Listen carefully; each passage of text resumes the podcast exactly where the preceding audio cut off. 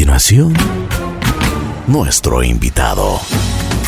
Buen día, buen día, buen día. Aquí estamos en Así es la vida.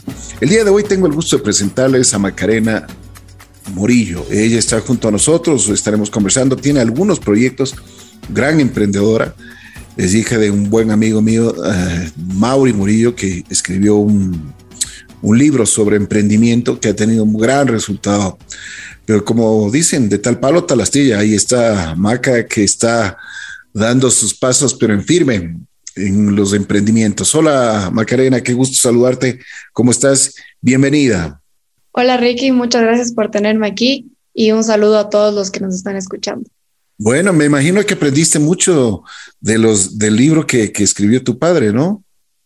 Sí, bueno, del libro que escribió mi papá y los 100 libros de emprendimiento que también están. bueno, eso es importante. Primero vamos por el, vamos por el principio. ¿Cuántos años tienes? ¿En dónde naciste? ¿Cuál fue tu, tu educación? ¿Cómo, ¿Cómo te fuiste desarrollando? ¿Cómo te fuiste preparando? Claro, bueno, yo tengo 23 años y estudié aquí todo mi, mi colegio en la unidad educativa Tomás Moro. Y Bien. para mis cursos universitarios eh, me gradué de la Universidad Estatal de Florida en Tallahassee en el año 2020, en medio de la pandemia, y ahí fue que regresé a vivir a Ecuador. Oye, ¿y cómo fue eso de la... Te, te tomó en la universidad en la famosa pandemia? ¿Qué, ¿Cuál fue tu experiencia? Fue una experiencia dura, la verdad, y difícil de asimilar porque yo en ese momento ya tenía planeado quedarme a vivir allá en Estados Unidos. Tenía ya mi trabajo con una empresa con la que ya estaba eh, al, algún tiempo y de repente ya no tuve mi ceremonia, que para mí era muy importante, ya no tenía trabajo, mi proceso de visa estaba parado y más o menos tuve que regresar acá a la fuerza, entonces sí, sí me costó esos meses. Pero debe haber sido, o sea, como tú mismo dices, todo se vino abajo, ¿no? Pero, pero bueno, a ver, eh, eh, al principio tenías clases regulares, me imagino que después ya suspendieron todas las clases y, simplemente no podías ni siquiera salir de tu cuarto. Exactamente, ya los últimos dos meses, que es lo que uno más quiere estar con sus amigos, aprovechar los profesores, se cerró la universidad por completo tener online y bueno, con la incertidumbre también que con la que vivíamos todos. Esa es mi historia, pero sé que todos tienen ahí Así proyectos es. que se le cayeron. ¿Y en la universidad cómo, cómo fue? ¿Cuál fue la reacción de tus otros compañeros y de toda la gente de, de la universidad? Bueno, la universidad más o menos que se acataba bastante las leyes que tenía el país o el Estado. Uh -huh. Y de ahí nos dieron el apoyo que más podían los profesores, de acuerdo a, a las clases, a los exámenes y ayudándonos a los estudiantes internacionales también con procesos de visas y estando ahí para nosotros. Sin embargo, igual durante esa administración tampoco no es que podíamos hacer mucho a cambio. Ya si los procesos estaban parados y, Trump tampoco quería que, que nos quedemos, entonces muchas cosas influyeron en ese momento. Bueno, entonces, después de esto de la pandemia, después de la experiencia, tú decides regresar a Ecuador. Eh, me imagino que te, te, tomó de nuevo muchísimas cosas, ¿no? Sí, bueno, llegué a Ecuador sintiendo que más o menos llegué otra vez donde, donde había empezado y de todas maneras, como un recién graduado, intentar buscar trabajo y, y ver dónde, dónde empiezas, que por un momento ya el mercado igual aquí laboral como en todos lados estaba súper complicado. Y decidí con mi hermana emprender este proyecto y empezó más o menos de esa manera. Yo no tenía trabajo, estaba invirtiendo en, eso mi tiempo y tal vez la pandemia sí impulsó a que salga un proyecto creativo y darte el tiempo de tener el, el lujo también de tener algo así, porque la verdad no, no tenía nada más en qué ocuparme. Bueno, a ver, entonces tú, tú comienzas ya a pensar eh, cuando regresas al Ecuador en un emprendimiento. ¿Qué es lo que te llevó, por ejemplo, tú tienes una conexión muy especial con las Islas Galápagos y desde ahí, desde ahí viene, desde esa, ahí es la base. Yo sí quisiera ver que nos cuentes cuándo fue la primera vez que fuiste a Galápagos, qué es lo que te impresionó, qué es lo que viste, cuál es la diferencia que, que, que, realmente te impactó a ti. La, claro, la primera vez que fui a las Islas Galápagos, como algunos colegios lo hacen, fue en el paseo de séptimo de básica. Ese fue un paseo, la verdad, que, que, que, que estás con amigos, tal vez no, no entiendes todavía lo que significan las Galápagos y el paraíso o, o lo especial que es ese lugar por geografía, por biodiversidad y otros temas. Y la verdad es que me, me, empecé más a meter a Galápagos cuando mi hermana Valentina se casó ahí. Mi hermana Valentina se casó en Galápagos en el 2019 y ahí también empezó una conexión especial por Galápagos. Ya cuando eres más grande y, y te das cuenta lo increíble que es estar en un lugar donde los animales no te tienen miedo, empecé, empecé a interesarme más por, por ese lugar. Y después de, de unos meses también, cuando estábamos dentro de este proyecto, que estaban todos los medios de comunicación eh, muy atentos a Galápagos con las pesqueras chinas y dando información acerca de cómo eh, la actividad humana eh, puede estar afectando nos dimos cuenta también que hay algo alrededor de eso, que, que hay mucha gente, no solo en Ecuador, pero en el mundo, que quiere preservar este lugar. Entonces queríamos crear algo alrededor de eso. No, no nació, por decirte, como una marca de ropa, nació como una empresa social que tenía como propósito preservar las Islas Galápagos y ser un medio por el que la gente pueda apoyar esto. Una cosa, ¿cómo viste tú las Islas Galápagos? la gente respeta eh, el medio ambiente, respeta lo que se, lo que se tiene que, eh, las, las, leyes eh, que están expuestas ahí. Y también esto de lo, que, de lo que tú dices de los pesqueros chinos, ¿no? Que eso realmente es un punto aparte, pero realmente golpea mucho eso, ¿no?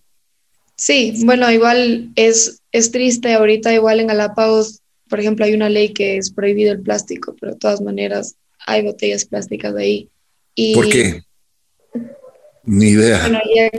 o sea, porque no se respeta tal vez las leyes y también es lo más fácil. O sea, ellos todo importan del continente, entonces también me imagino que dentro de esos productos, botellas de agua, botellas de Coca-Cola, lo que sea, sí, a la final, aunque por más de que esté prohibido, igual traen botellas plásticas. Y como te comentaba, por más de que Igual dentro del turismo hay gente, está prohibido, por ejemplo, eh, botar basura y tener contacto con los animales, pero de todas maneras sí se, o sea, sí se ve plástico en las Galápagos, mucho plástico. Hay muchas recolecciones y no solo por plástico que está utilizado localmente, pero llegan de Corrientes, llegan de Guayaquil, llegan de Perú y a la final ese tipo de plástico que no se ve en las playas turísticas, pero están en otras playas donde muchos biólogos están haciendo estudios, están afectando a la, al ecosistema marítimo de Galápagos. De acuerdo, de acuerdo. Esta es una de las cosas que te impresionó a ti y decidiste trabajar, decidiste que tu emprendimiento tiene que ver mucho con el cuidado de, de estas famosas islas. Cuéntanos un poquito cómo fuiste desarrollando, cuáles fueron los primeros pasos, qué hiciste. Claro, cuando empezamos ya a, a plantear que el proyecto que queríamos hacer era de ropa sostenible. Ropa sostenible quiere decir que las telas y los procesos que estén involucrados en los productos sean o de poliéster reciclado, que es de botellas plásticas, o de algodón orgánico, por ejemplo, para las camisetas, que no, que no tenga el consumo de agua como una camiseta regular. Cuando nos metimos a incursionar cómo podríamos lograr desarrollar esas telas en Ecuador, nos dimos cuenta que sí había un centro de reciclaje de botellas plásticas. Estas botellas son recogidas parte de la costa eh, de Guayaquil y parte en la sierra y que si nosotros empezábamos por ahí también darle un segundo uso a este plástico, podíamos también evadir que las botellas plásticas que están llegando a las costas de Galápagos, evadir que también no, no, no les afecten a los animales y empezar así.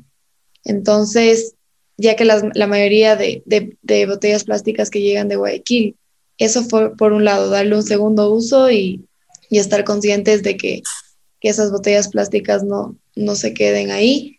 Y por otro lado, también queríamos aportar directamente a proyectos.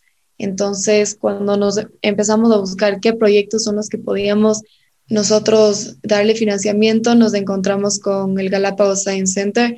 Este centro de, investigación está en, la isla San Cristóbal y fue fundado por UNC, Universidad de Carolina del Norte y la Universidad de San Francisco de Quito.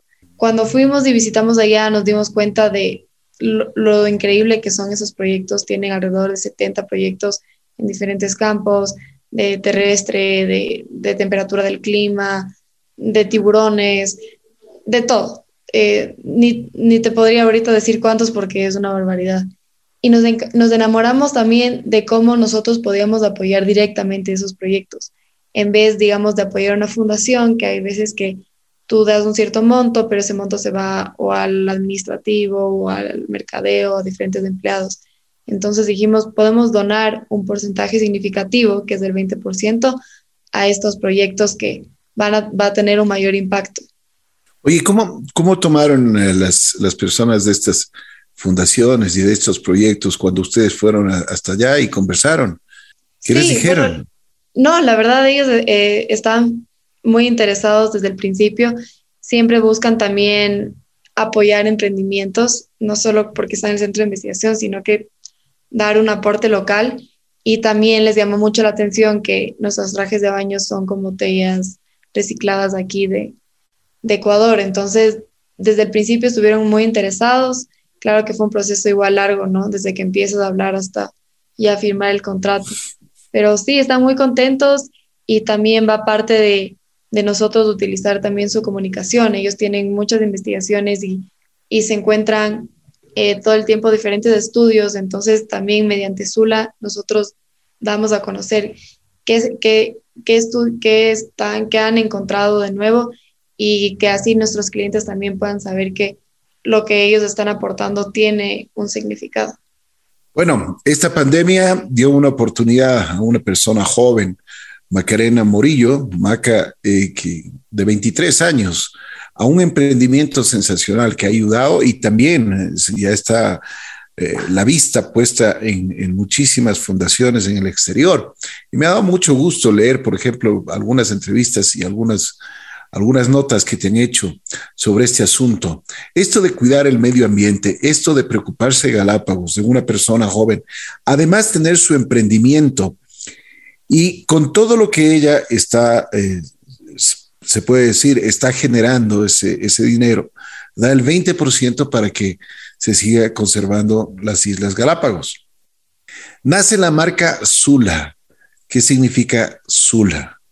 Claro, Zula es el nombre científico del piquero de patos azules. Wow. Y ese es nuestro embajador, es el logo de nuestra marca y es un animal icónico, ¿no? Reconocido en todo el mundo y nos dimos cuenta que que ese animal es el que nos puede hacer llegar, llegar lejos. Me imagino que mucha gente preguntará, o sea, y, te pedirán fotos, ¿no? Fotos. Del, del, piquero. Sí, sí. Cuando hablamos con turistas también y empezamos a, ver cómo, cómo podíamos conectar eh, los animales y la moda en este proyecto, muchos turistas nos comentaban que lo que ellos querían llevarse es una prenda del piquero de patas azules. Qué bien, qué bien. Entonces ahí nos dimos cuenta que ese tenía que ser nuestro embajador de la marca y cuando vimos que su nombre científico era Zula, que es un nombre atractivo, de todas maneras calzaba perfecto. Perfecto. Bueno, a ver, ahora sí cuéntanos, ¿qué es lo que hace Zula? Zula qué es lo que hace la marca en su día a día o cuál o sea, cuál es la actividad, porque ustedes ya, eh, por ejemplo, comienzan a hacer, eh, producen ternos de baño con todas las, todas las botellas recicladas que obtienen desde Galápagos. Esa es la planificación y la ejecución, a ver si es que nos, nos desarrollas un poquito. Claro, bueno, Zula, además de tener esta línea de trajes de baño que es con botellas recicladas, también tenemos, por ejemplo, nuestra colección de toallas, que también es poliéster 100% reciclado. Y moviéndonos a otros productos que son de algodón orgánico, también tenemos camisetas, tenemos hoodies para la playa y camisas un poco más formales tipo guayaberas. Entonces, tenemos una línea, como, como te acabo de mencionar, eh, grande y contamos también con diferentes proveedores para poder hacer eso. tenemos el proveedor de camisas, el proveedor de los hoodies, de los trajes de baño, eh, de las toallas, también teniendo un, un enfoque ¿no? en, en, desarrollar el emprendimiento en Ecuador. Entonces, eso es lo, lo que hace Zula eh, en campo de, de, productos. Y si me muevo un poco más allá, ¿qué hace Zula en la comunicación? Zula es una marca que, que no quiere publicar solamente sus productos, sino también publicamos estudios, publicamos eh, facts de Galápagos que está pasando eh, de una manera atractiva para poder llegar a una audiencia más joven. Entonces, no sé si eso responde completamente a tu pregunta. De una, de, una manera mucho más fácil, ¿no? O sea, una información fácil que además en el idioma, el idioma que se maneja ahora los jóvenes. Exactamente, eso era algo también un, un desafío que yo encontraba que tal vez ahorita la información que se, encuentra de Galápagos es muy científica y tal vez o son estudios muy largos o es un lenguaje que tal vez, no sé, a, a la sociedad regular no, o no le interesa o como que no le presta mucha atención. Entonces, mediante Zula queremos dar esa información de manera corta, de manera divertida y, y que pueda generar un, mayor impacto en una mayor audiencia. Bueno, ¿cómo son los trajes de baño? Cuéntanos un poquito, porque sí me parece tan interesante, me parece un desarrollo, pero impresionante el, que ustedes eh, hayan tenido esa visión, el, tomar todas las, todo el plástico que, que, que, está en las Islas Galápagos y hacer de este trajes de baño. Que eso me parece una locura, que, o sea, me imagino que al principio te han de haber dicho que estás loca, Maca. Sí, al principio que, empezamos a conversar con diferentes personajes dentro de la industria textil, que, que, eso no existe, que importemos la tela de otro país. Entonces, ese desarrollo de la tela fue muy importante para, para nuestro proyecto. Y por suerte tuvimos los partners adecuados que nos acompañen dentro de, dentro de este desarrollo de la tela. Eh, parte, como ahorita te comenté, parte de las botellas son de la sierra y, y de la costa. Y en algún momento queremos también enfocarnos en traer esas botellas también de Galápagos para que un porcentaje al menos para también eh, quitar el plástico que, que, está en los centros de recolección allá, que la verdad no nos están dando un segundo uso. Bueno, ustedes pusieron la idea, pusieron ya el producto. ¿Cómo reaccionó la gente? Bueno, recién lanzamos oficialmente, ¿no? Alrededor de hace unas dos semanas. Entonces todavía estamos viendo cómo, cómo está reaccionando la gente. Pero hasta ahora hemos tenido una muy buena eh, receptividad. Como te comenté, desde el artículo que salió publicado en Carolina del Norte y, y gente que ya no nos conocía empezó a comprar. Desde, por ejemplo, mi universidad también me hizo un artículo y, y también gente también se empezó a interesar. Entonces, yo creo que el proyecto sí es lo suficientemente diferenciado y que, espero que siga creciendo esa atención y ver cómo reacciona el mercado. Pero por el momento, en estas dos semanas, vamos, vamos muy bien. Qué bien, qué bien. Me alegro muchísimo. Emprendimientos, gente joven, gente con nueva visión, eso es lo que necesita el Ecuador. Y, que, y pensar que la pandemia te dio la oportunidad de hacer esto, ¿no?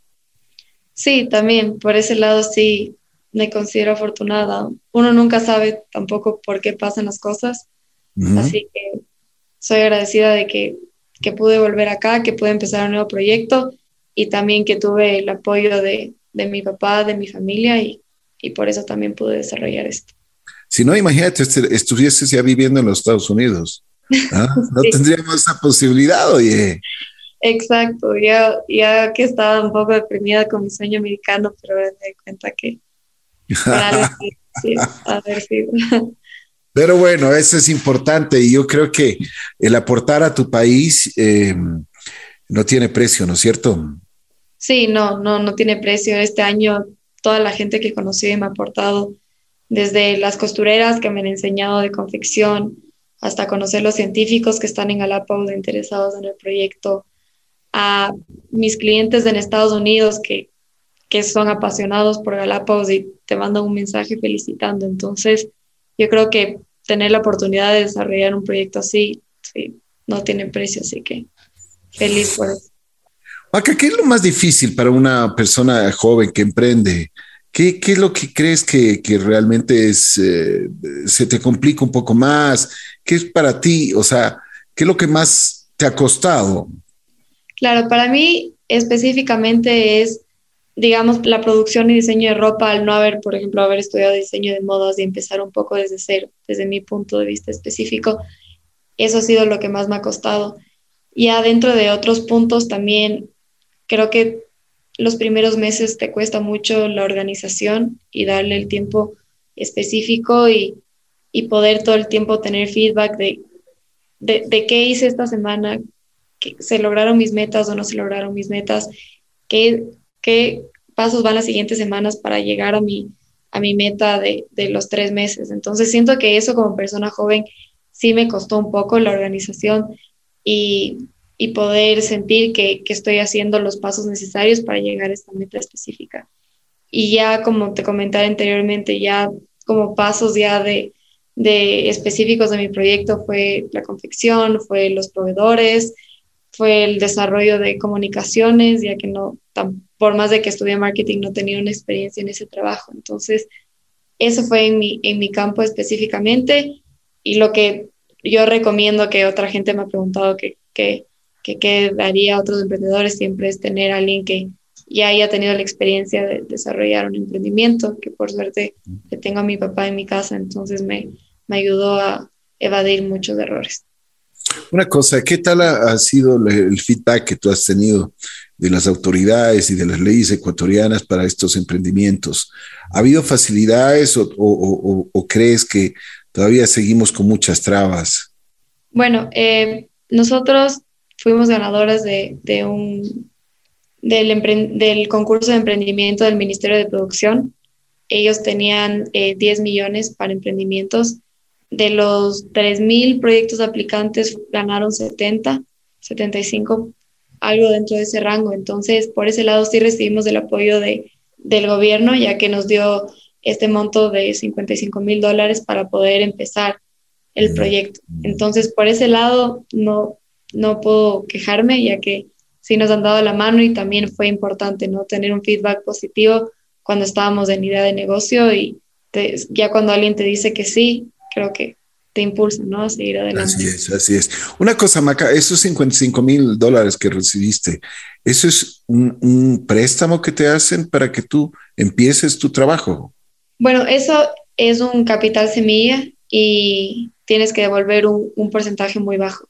Entonces, casi Qué que bien. no es préstamo, es como... Bueno, pero, pero súper importante, ¿no? Oye, pero apenas, apenas 35 tuvieron la oportunidad de, de emprender sus negocios. ¿Y qué pasó con, imagínate, con los dos mil y tantos proyectos que se quedaron ahí? Claro, bueno, fue un, fue un proceso largo, eh, muchos informes, muchas preguntas.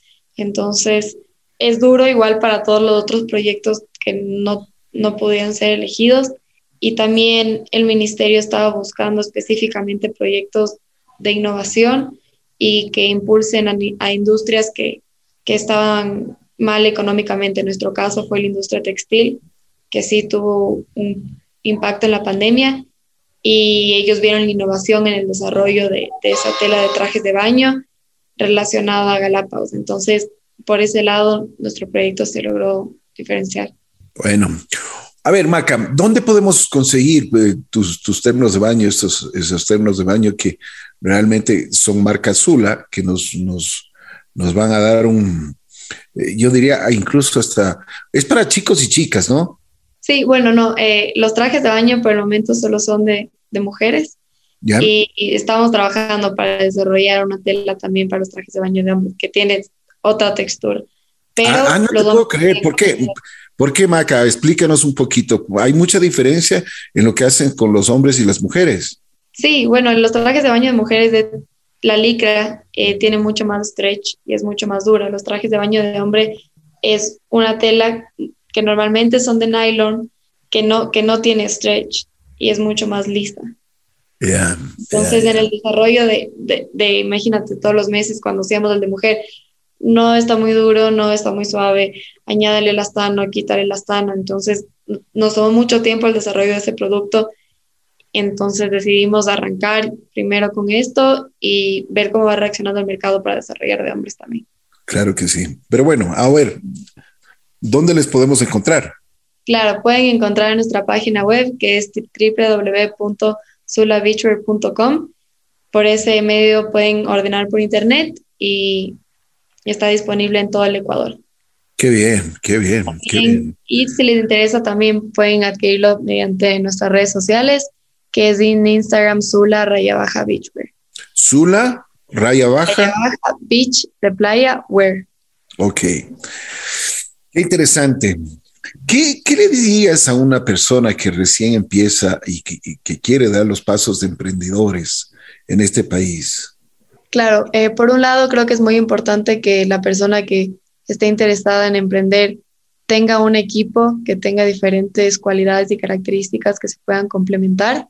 Y por otro lado, para que pueda salir adelante, como comenté anteriormente, siento que es muy importante que alguna persona de ese equipo o así tengan un mentor que ya haya emprendido una marca y les guíe un poco, porque siendo joven hay muchas cosas que tú no estás al alcance de saber, desde financiamiento hasta networking, que te puedan aportar. Entonces, sí siento que tienes que apalancarte con alguien que tenga más experiencia que tú. Por supuesto.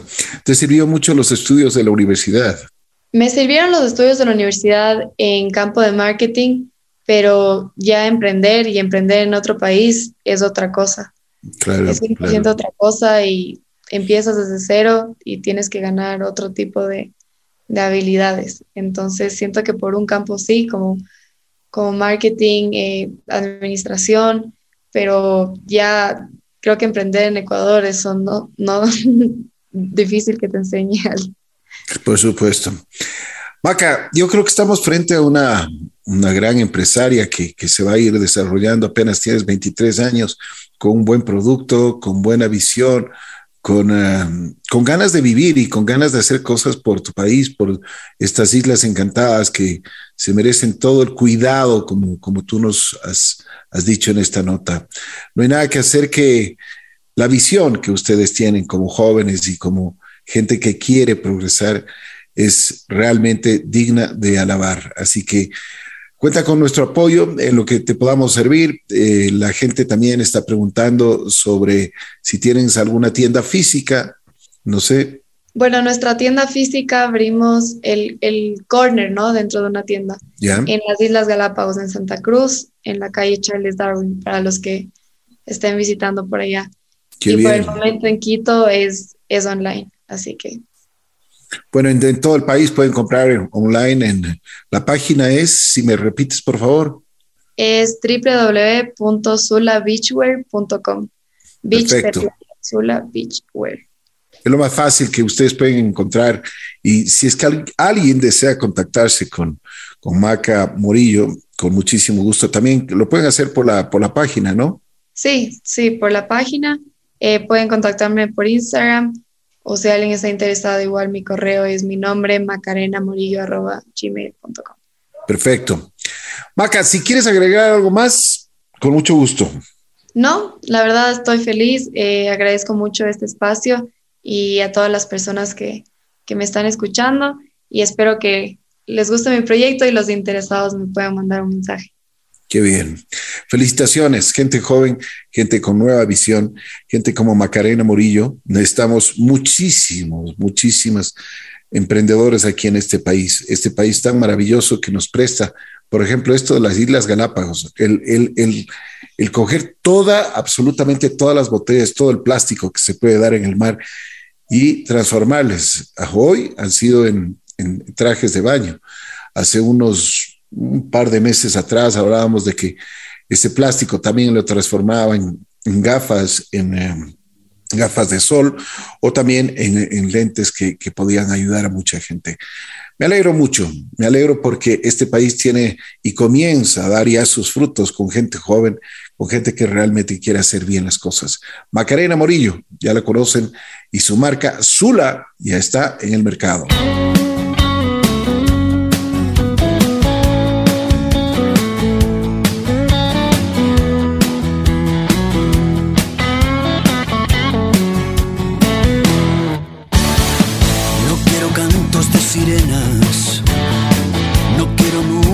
Garganta. No quiero bailar con la pena, porque me da miedo pisarla.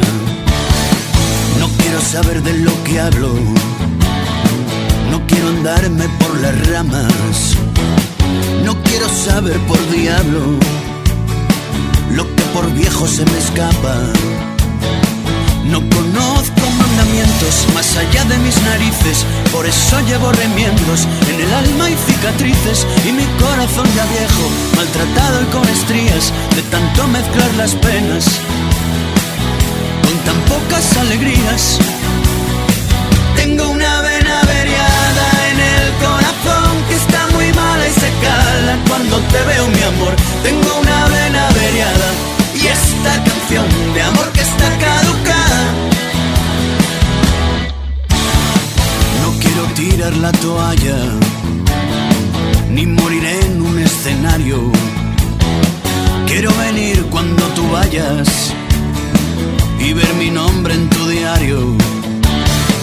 Ser como el calvo que se rapa, al cero siempre la cabeza porque prefieres saltar solo a que le empuje la certeza. No conozco mandamientos más allá de mis narices, por eso llevo remiendos en el alma y cicatrices y mi corazón ya viejo, maltratado y con estrías de tanto mezclar las penas con tan pocas alegrías. Tengo una vena averiada en el corazón que está muy mala y se cala cuando te veo, mi amor. Tengo una vena averiada y esta canción de amor que está caducada.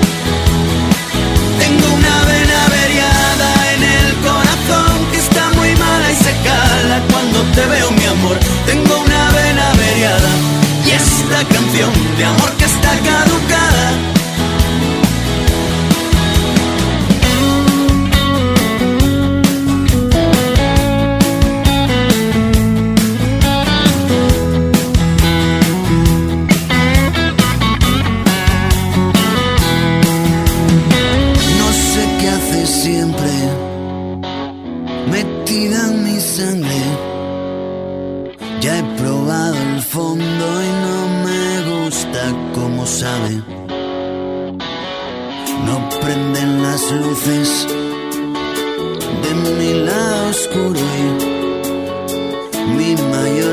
Mayor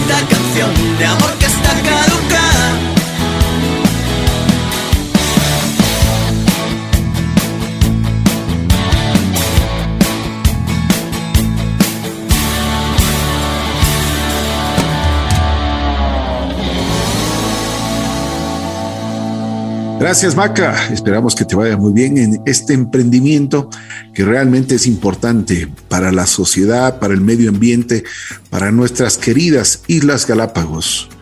En la amistad buscamos la ayuda incondicional. Nos apoyamos en los amigos para pasar mejor las tristezas, aumentar las alegrías, disminuir las angustias. Gracias a su compañía y afecto, es sentirse a gusto con otra persona, conversar, compartir sentimientos, convicciones, gustos, aficiones, opiniones, creencias y proyectos. Es tener áreas en común. Pero una cosa es importante. Si tienes un buen amigo, tiene que ser sincero y leal. Y tú también tienes que retribuir en las mismas condiciones. Sinceridad y lealtad.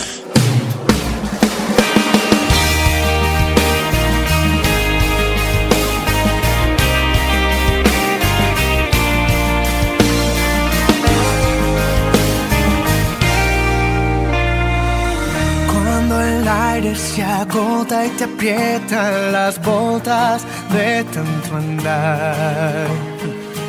Cuando la cuenta es injusta y lo que más te gusta te sabe mal.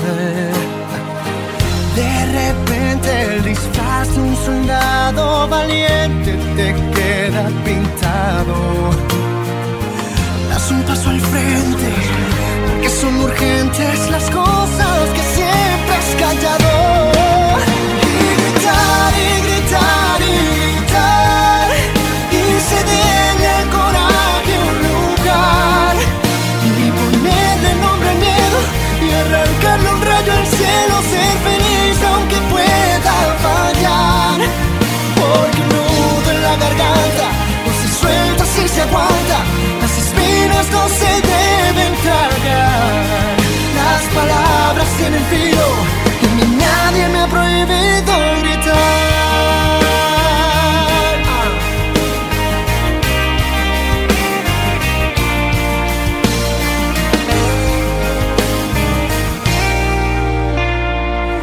Como un perro asustado que nunca ha ladrado, te sentirás. Como un disco olvidado que nadie ha tocado, Porque nadie firmó con su sangre una ley que te quite el derecho de pasar al frente y mostrar los dientes soltando la voz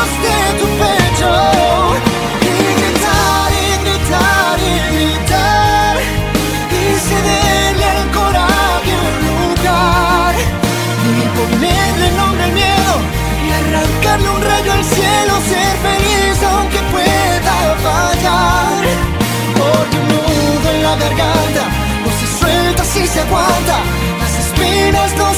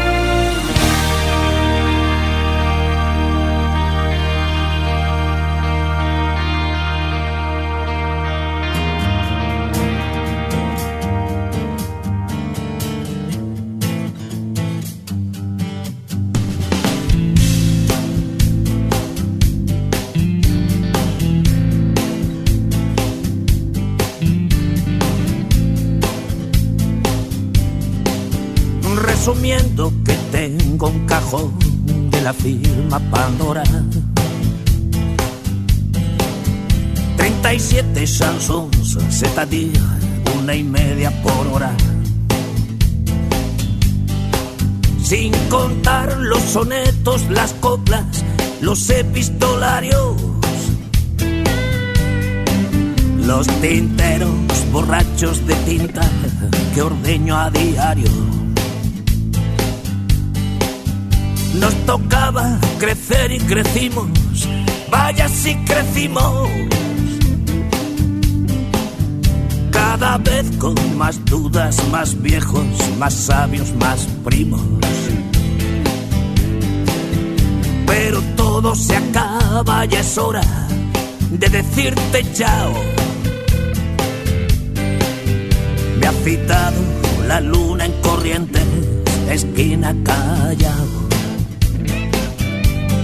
Resumiendo, ¿sabes dónde estoy? Resumiendo, si me llamas voy. Resumiendo, no me hagas hablar. Resumiendo, esto no es un arreglo floral por tu santo. Solo sombras que en noches de insomnio me alfombran el canto. Sobre nuestras cabezas silbaban calumnias payolas. Mano a mano las fuimos driblando a puertita gallola. Hace siglos que quiero enviarte palomas de humo. Antes de que carcoma el invierno, la culpa que asumo.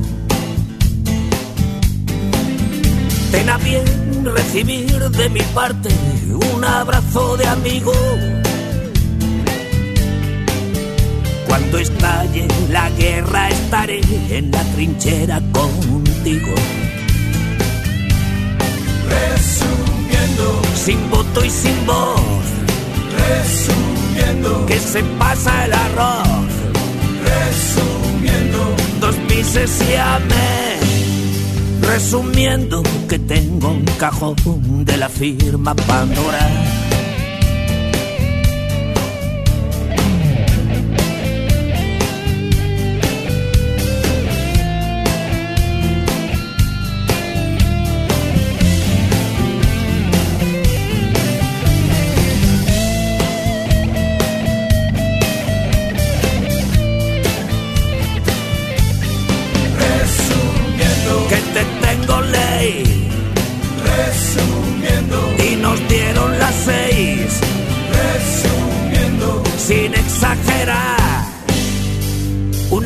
Noche te vimos con Tola bajar la escalera.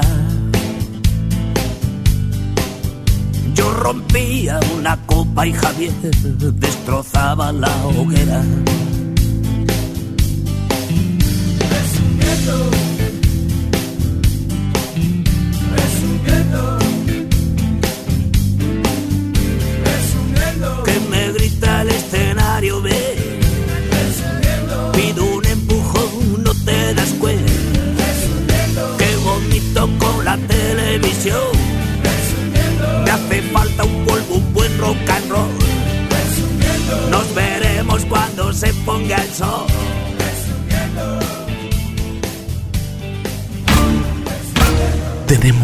Tanta suerte de conocerte.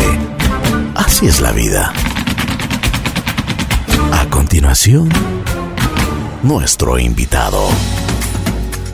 Buen día, buen día, buen día. Aquí estamos en Así es la vida. El día de hoy tengo el gusto de presentarles a Lady Fuel. Pues ella nos contará una historia pues que realmente nos va a mover el piso y además nos va a hacer el corazón uf, muy pequeño. Además también nos va a motivar para que nosotros podamos hacer algo más por los demás. Hola Lady, buenos días, ¿cómo estás? Qué gusto saludarte. Eh, buenos días, mi nombre es Lady Fuel. Eh, agradezco a la radio por permitirme compartir la historia de mi hija. Bueno, les voy a contar la historia de Saraí. Saraí es A ver, a ver, niña- pero, pero vamos por partes, vamos por partes. Eh, dinos, dinos cuántos años tienes, eh, dónde naciste, cuántos hijos tienes.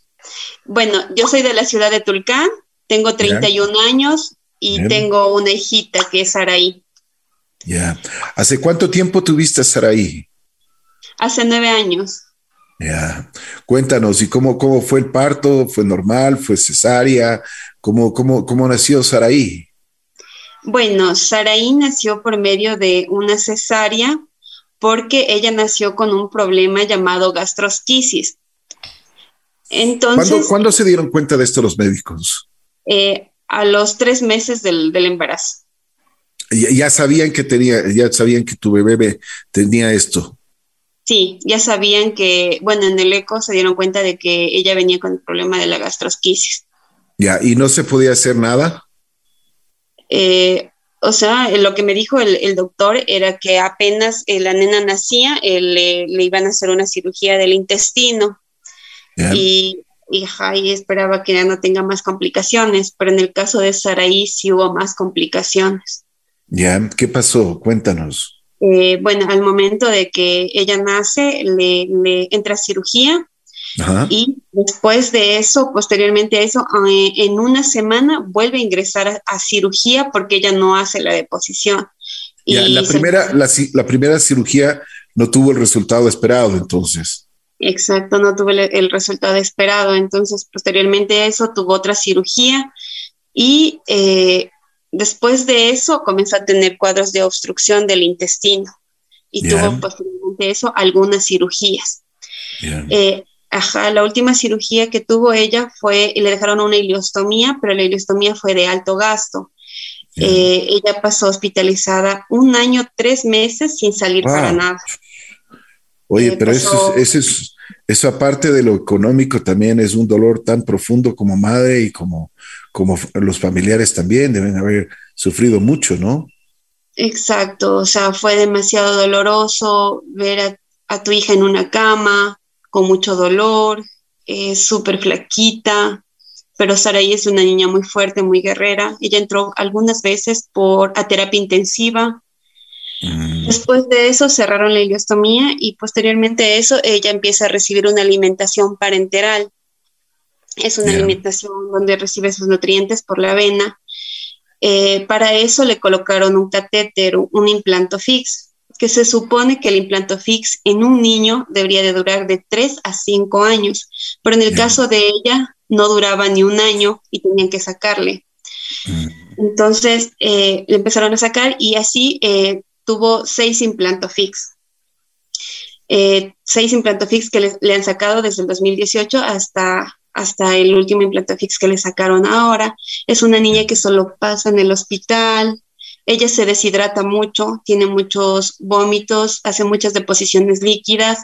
Eh, aparte de eso, también tiene dolores de huesitos, porque no, como tiene déficit de vitamina D, eh, entonces su mayoría de tiempo pasa en el hospital, el 90% de, su vida ha sido en el hospital. Dime eh, una cosa, dime una cosa, Lady. ¿Quién, ¿Quién sustenta todo esto? Porque económicamente debe ser muy fuerte para ustedes.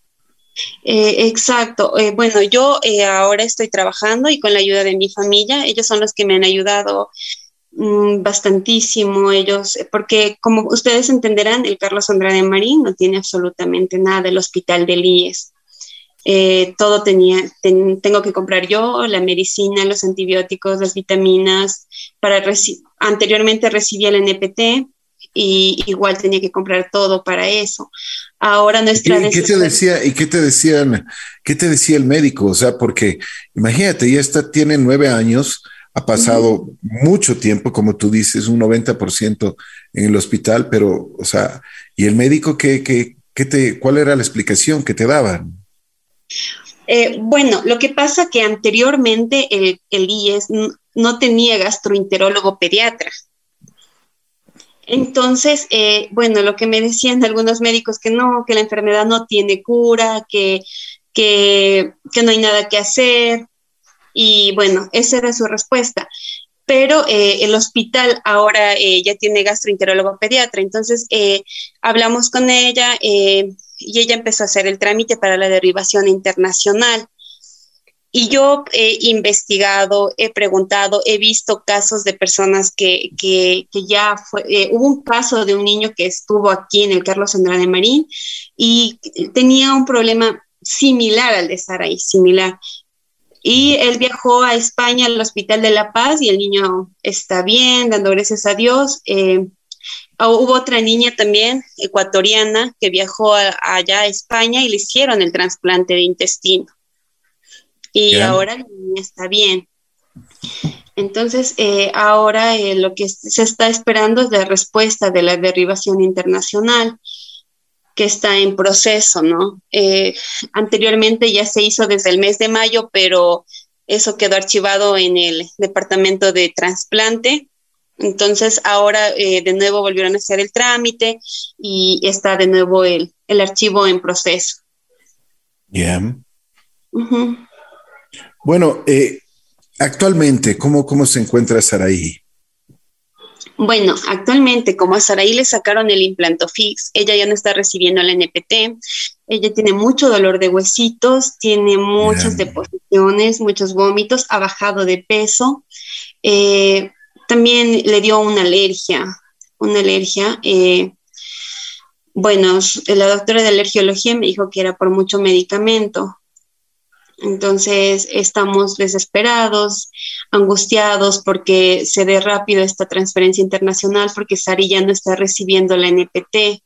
O sea, la NPT es lo que ella la, mantenía un poquito mejor, eh, porque obviamente se mantenía hidratada, tenía nutrientes. Ahora está sin eso. Entonces, esa es nuestra desesperación. Oye, pero eh, los médicos, ¿qué te dicen? ¿Qué, cuál, es, ¿Cuál es el diagnóstico? ¿Ellos te dan una esperanza que se recupere al 100%? O sea, lo que ellos piden eh, es una, una valoración por un equipo multidisciplinario. Eh, bueno, un equipo multidisciplinario para, para ver eh, una rehabilitación, más un trasplante de intestino, más un tratamiento integral. Wow. Pero eso es, eso es un poco complicado. Eso no lo hacen aquí en Ecuador. Eso es lo que te iba a decir. Ajá, no lo hacen aquí en Ecuador. ¿Y en dónde lo pueden hacer? Eso lo hacen en España, porque eh, eh, me he contactado con personas y ellas me comentan eh, que hubo una señora que incluso estuvo en Argentina y no, dice que no lo hicieron ahí. Eso lo hacen en el Hospital de la Paz en España. Ellos son especializados para tratar a niños con problemas de intestino y obviamente con trasplantes. Entonces, eso es lo que estamos pidiendo, que se haga la derivación internacional y que sea lo más pronto posible. Todo esto que me cuentas y, la esperanza que existe de viajar hasta España y que tenga una mejor vida tu, tu hijita Sari, ¿qué posibilidades reales existen para esto? Eh, sí, sí hay la posibilidad. Eh, hubo un caso de un niño que él viajó a España, viajó a España, estuvo en el Carlos Andrade Marín, igual él viajó a España, eh, él tiene una mejor calidad de vida, entonces ellos, tengo esperanza y tengo fe de que me pueden ayudar para que Sari vaya para allá. Perfecto. ¿Qué es lo que podemos hacer? ¿Cómo podemos ayudar? bueno, ahora estoy haciendo una rifa eh, me pueden colaborar comprando boletos, eh, eh, les tengo el número de cuenta, me pueden llamar por, por teléfono y podemos ponernos de acuerdo para la compra de boletos. A ver, una, una, una pregunta y más que sea algo más puntual. Cuéntanos un poquito más de esto de la rifa. Ya, bueno, la rifa se organizó la rifa para sacar fondos específicamente para Saraí tenemos algunos premios. A ver, tenemos una bicicleta autografiada por Richard Carapaz, Jonathan Narváez y Jonathan Kaiser. Una bicicleta infantil autografiada, igual autografiada por ellos mismos. Eh, una orden de compras de 220 dólares, camisetas autografiadas por, eh, por Carlos Feraud. Eh, también tenemos una cena con el cantante Marqués, una, una peinadora, una freidora, eh, un karaoke firmado por Arena. Bueno, hay algunos premios más. El valor del boleto. ¿Cuánto exacto? ¿Cuánto, cuánto cuesta el, boleto? El valor del boleto es de 5 dólares. Lo pueden adquirir. Mi, mi número de teléfono es el 09 67 63 17 29. O nos pueden encontrar en el Facebook o Instagram como Lady Fuel. Ya, a ver si es que nos repites, por favor, despacio el, teléfono. Ya, eh, bueno, mi número de teléfono es el 09 67 63 17 29. Nos pueden encontrar en las redes sociales como Lady Fuel o en Instagram como Un Milagro para Saraí. Bueno, esperamos de que realmente Saraí tenga una mejor calidad de vida te deseamos la mejor de las suertes, que Dios te acompañe y por supuesto si podemos ayudar, lo haremos con muchísimo gusto. Si deseas agregar algo más, con, estamos aquí presentes. Bueno, les pido su ayuda, por favor, que nos ayuden colaborando con esta rifa para así poder lograr un milagro para Saraí. Muchas gracias. Muchas gracias, Lady Full. Aquí estaremos entonces para ayudar a Saraí, una, una niña que realmente nació con muchísimos problemas, pero estamos con la esperanza y que Dios quiera de que se mejore y se recupere y esté bien. Te mando un abrazo especial, cuídate mucho y si podemos colaborar lo haremos con el corazón abierto, como siempre. Gracias.